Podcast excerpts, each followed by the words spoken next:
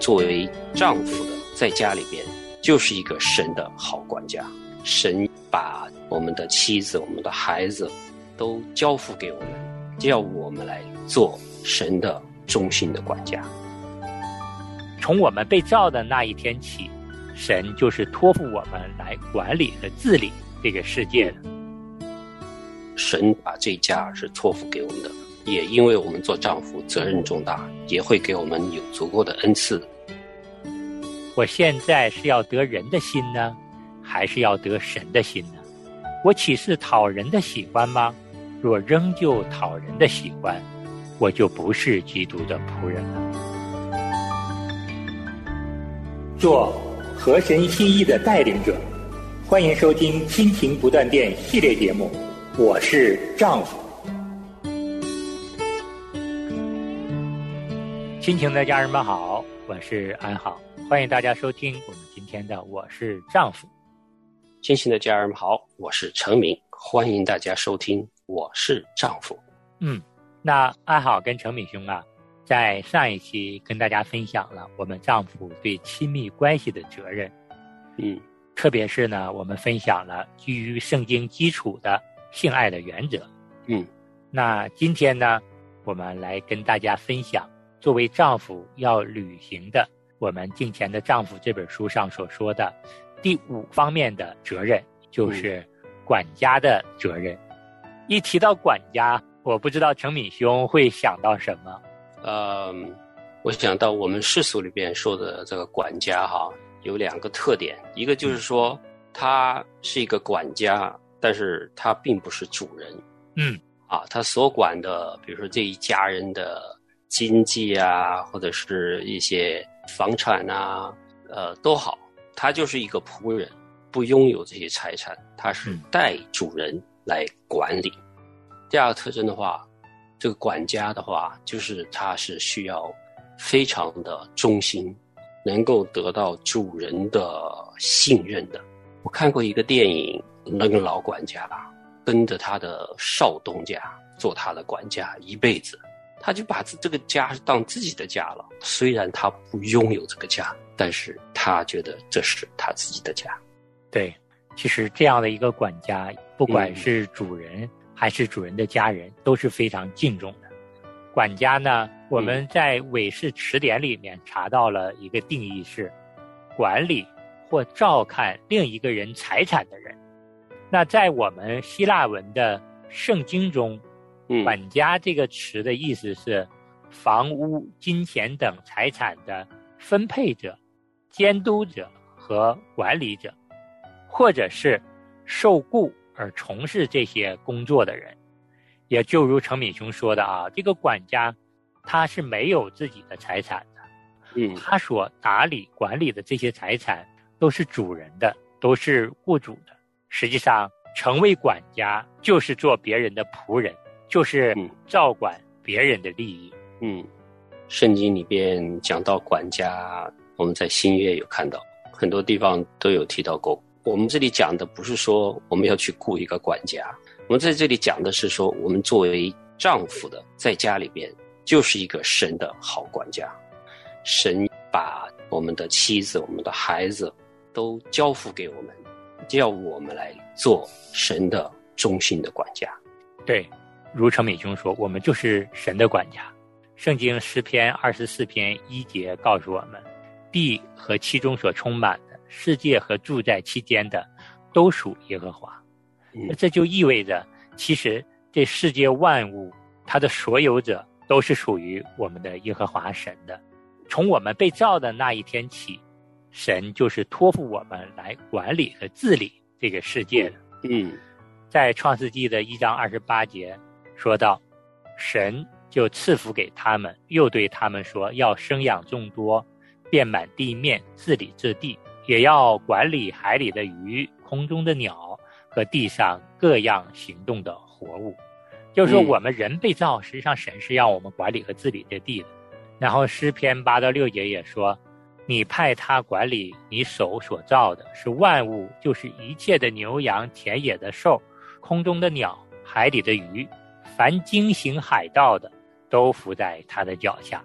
嗯，所以说呢，我们做基督徒的，我们做丈夫的，其实我们真的是要明白，嗯，我们就是神的管家。嗯结合我们做丈夫的，我们来看，其实我们要照管的领域，神委托我们管理的是有很多方面的。嗯我们的妻子、我们的孩子，然后我们的主内的弟兄姐妹，我们的财产、我们的时间，甚至是我们的身体和属灵的恩赐，嗯。都是神委托我们照管的领域。嗯。啊，如果说我们能够常常思想这一点，我们就能够明白，妻子、孩子是神的，是神嗯。暂归我们管的，我们的时间、财产等等其他的这些资源也是神的，是神借我们所使用的，嗯。我们就是这些事物和人的管家而已。嗯，都是神托付给我们的，主人是神，只是神把它托管给我们来管理，希望我们好好的管理。对，神让我们成为这些事物，成为这些人的管家，是要让我们容神一人，来做好神的一个管家的。嗯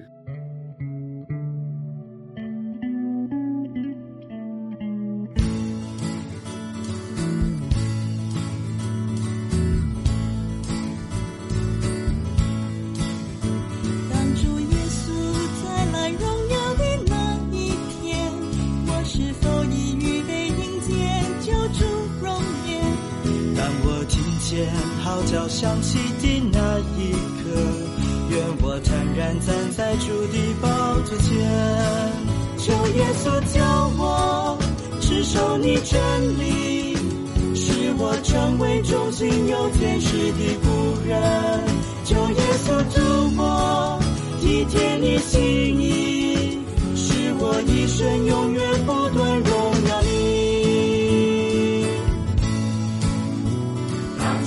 耶稣再来荣耀的那一天，我是否已预备迎接救主容颜？当我听见号角响起的。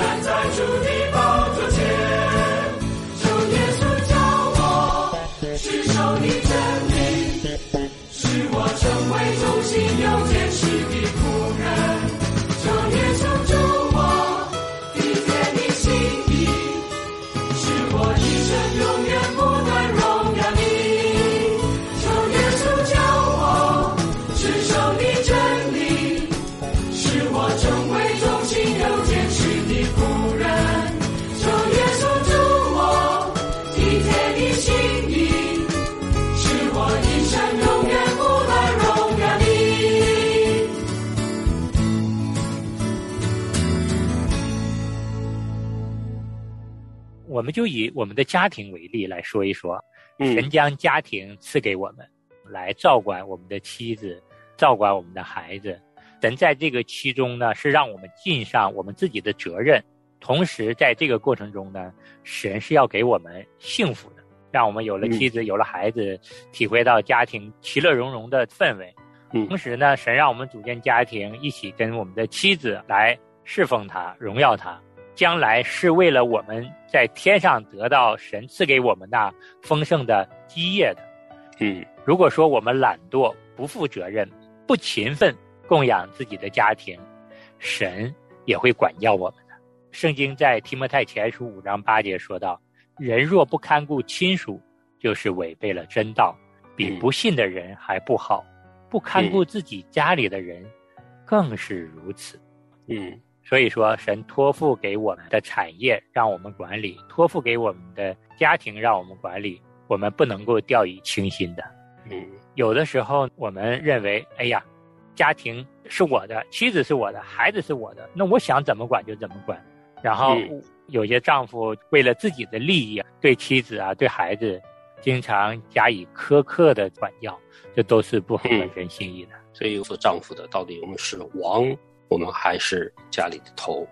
神把这家是托付给我们的，我们要对全家负责任，责任重大的。当然，也因为我们做丈夫责任重大，也会给我们有足够的恩赐，能够知道怎么样子去好好的管理这一家人。对，所以说，若非神所赐，若非神所允许，世界上没有一样东西是属于我们人自己的。嗯。圣经告诉我们，神拥有并掌管着万事万物。嗯，所以说，我们作为神的仆人，作为神的管家，忠实的管理一切他所托付给我们的，这是至关重要的。这也就是说，我们作为神的管家，我们最重要的一个品格就是忠诚。嗯，我们要时时刻刻的提醒我们自己，将来有一天我们要来到神的面前交账，神要问我们。你的家庭照管的怎么样？你的妻子、你的孩子照管的怎么样？嗯，我给你的弟兄姐妹，你照管的怎么样？我给你的金钱、时间、恩赐、才干、能力，你有没有去好好的照管、好好的使用呢？格林读前书四章二节也说到，所求于管家的是要他有忠心。那我们忠心于神，这是至关重要的。嗯，然后弟兄讲这个。交账的事情哈，我就想起来耶稣讲的那个比喻哈，这个主人给他的三个仆人不同的银子哈，一些五千两的、两千两的、一千两的，就出去旅游了。他回来之后就问他们，把我给你的钱拿去做什么了？那当然有些就是拿来投资啊，有些做买卖啊，有些就什么都不做，埋在土里。这个是神不喜悦。一样的，神把一家。财产呐，人呐，交付给我们，到我们在这个审判的时候，我们都要交账的，都要问我们的这些产业交给你，你有好好的、忠心的帮我管理吗？对，作为管家，忠诚之举是得奖赏的基础。当然呢，神不仅仅是将来因着忠诚奖赏给我们，其实在我们现在的生活中，如果我们忠诚于自己的妻子。忠诚于我们的事业，忠诚于我们的教会。其实神今生也在给我们奖赏。嗯，我们忠诚于自己的妻子，那我们就会有一个幸福的婚姻；如果我们忠诚于我们自己的事业，那我们就会有一个稳定的收入，也能够得到公司领导、员工对我们的信任。对我们忠诚于自己的教会，我们就会体会到弟兄姐妹在一起的彼此相爱的快乐。嗯，只要忠心的顺服神。听神的教导，作为丈夫的都会蒙福的。对，我们要常常的提醒自己，我们是一个管家。当我们能够明确自己的管家的身份的时候，我们就会常常的想着：我既然是管家，我就应该按照主人的要求和标准来管理我现在手里所拥有的这一些，就需要常常的来到神的面前求问神：你心意是什么呢？嗯，这个心态，如果我们转变过来。就能够让我们常常懂得去依靠神。如果说我们认为我们所拥有的都是我们自己的，我想怎么管就怎么管，我想怎么用就怎么用，我们常常就会失去了我们正确的一个方向。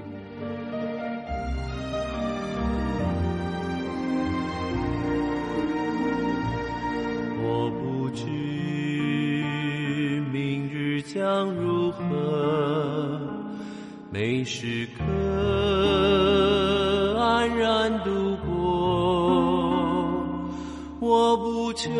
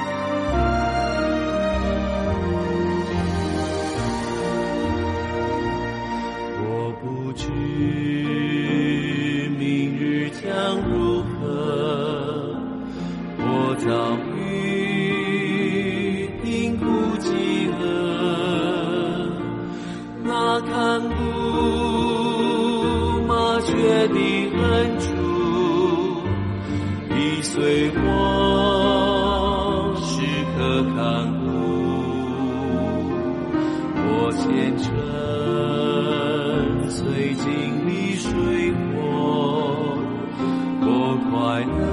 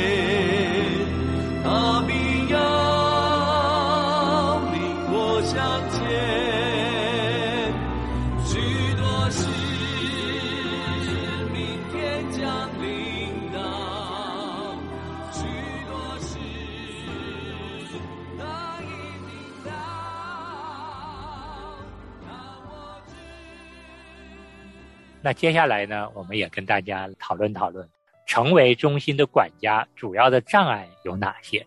嗯，那我们下边会具体的说六个方面，丈夫在做中心的管家的时候受到阻碍。嗯，最核心的就是我们肉身的罪。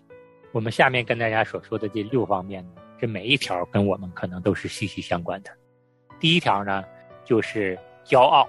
骄傲的罪呢，会表现在我们不依靠神的帮助。嗯不接受神的管教。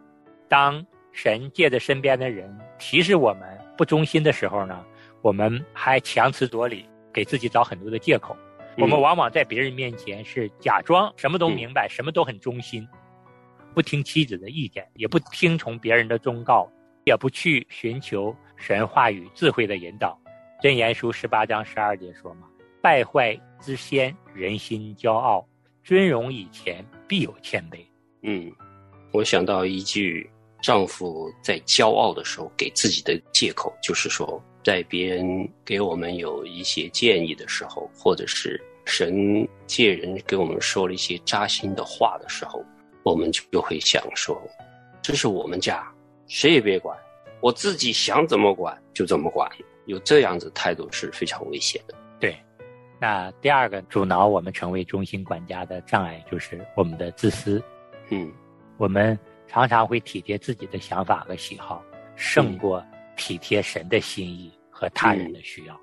圣经也明确的告诉我们，在腓立比书二章三到四节说：“凡事不可结党，不可贪图虚浮的荣耀，嗯要存心谦卑，个人看别人比自己强，个人不要单顾自己的事儿，也要顾别人的事儿。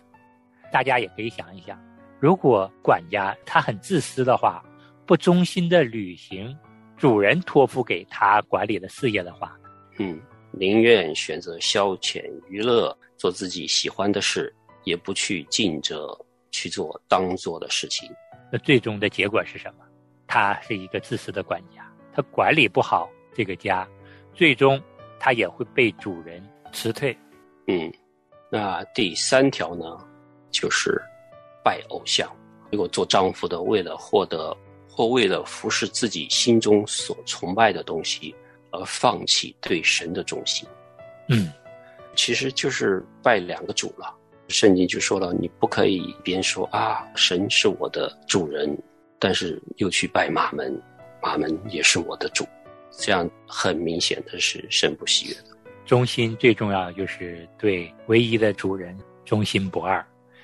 其实现在我们要拜的这个偶像，很多是我们周围环境对我们的诱惑。嗯当我们沉溺于引证中，沉溺于无法自拔的一件事物中的时候，其实我们也在等同于拜偶像。对，那第四方面的障碍呢，就是懒惰。忠心的管家都是勤勤恳恳的。嗯箴言书十三章四节说：“懒惰人羡慕却无所得，殷勤人必得丰裕。”我们前面也说，我们的忠心是我们得赏赐的基础。如果说我们懒惰，不勤于管理，我们没有这样的一个中心，那么我们就得不到神给我们的赏赐。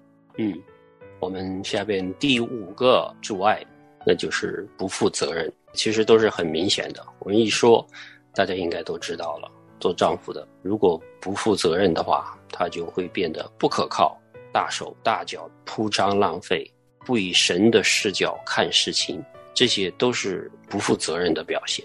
对，《箴言书》二十五章十九节里边说：“患难时依靠不忠诚的人，好像破坏的牙，错骨缝的脚。”嗯。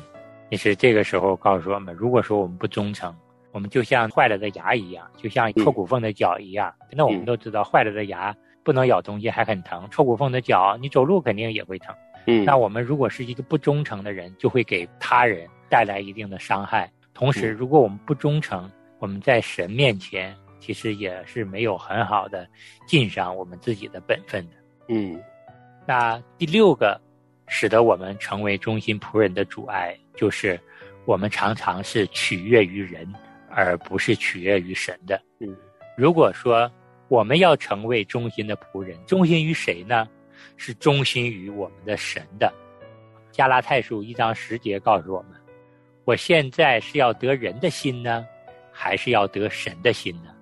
我岂是讨人的喜欢吗？若仍旧讨人的喜欢。我就不是基督的仆人了，嗯，因为当我们做事取决于人的时候，就意味着我们的目的是不纯的。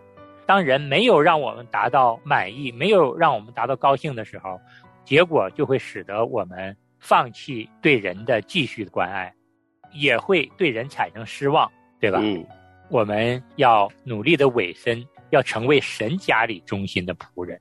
我们要清除阻挠我们成为中心仆人的障碍。就意味着我们要与自己的肉体来征战的，这真的是要求主加给我们力量。阿门。好，那今天这期节目呢，我们就跟大家分享到这儿，下期同一时间再见，再见。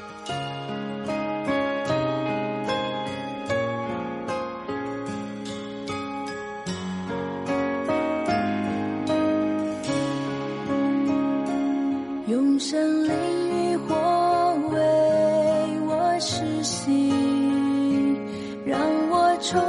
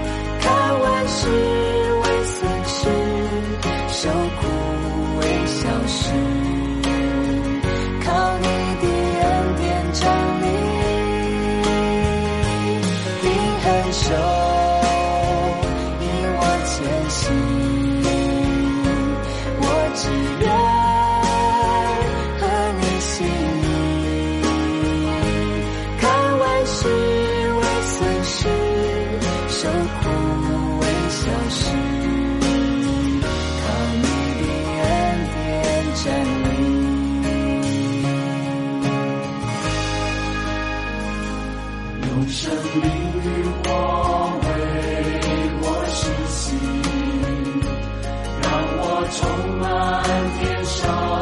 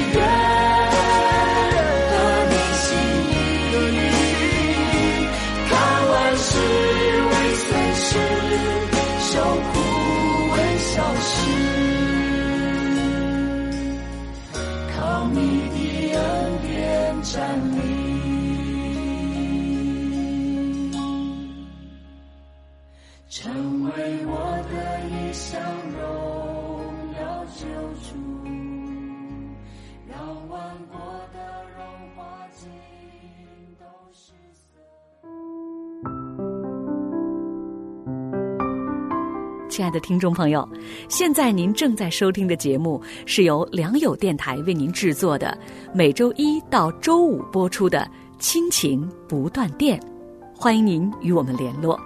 我们的电子邮箱地址是 q i n q i n g at l i a n g y o u dot n e t，就是亲情在良友网。感谢您收听我们今天的节目，愿上帝赐福给您和您的家人。我们下次节目再会。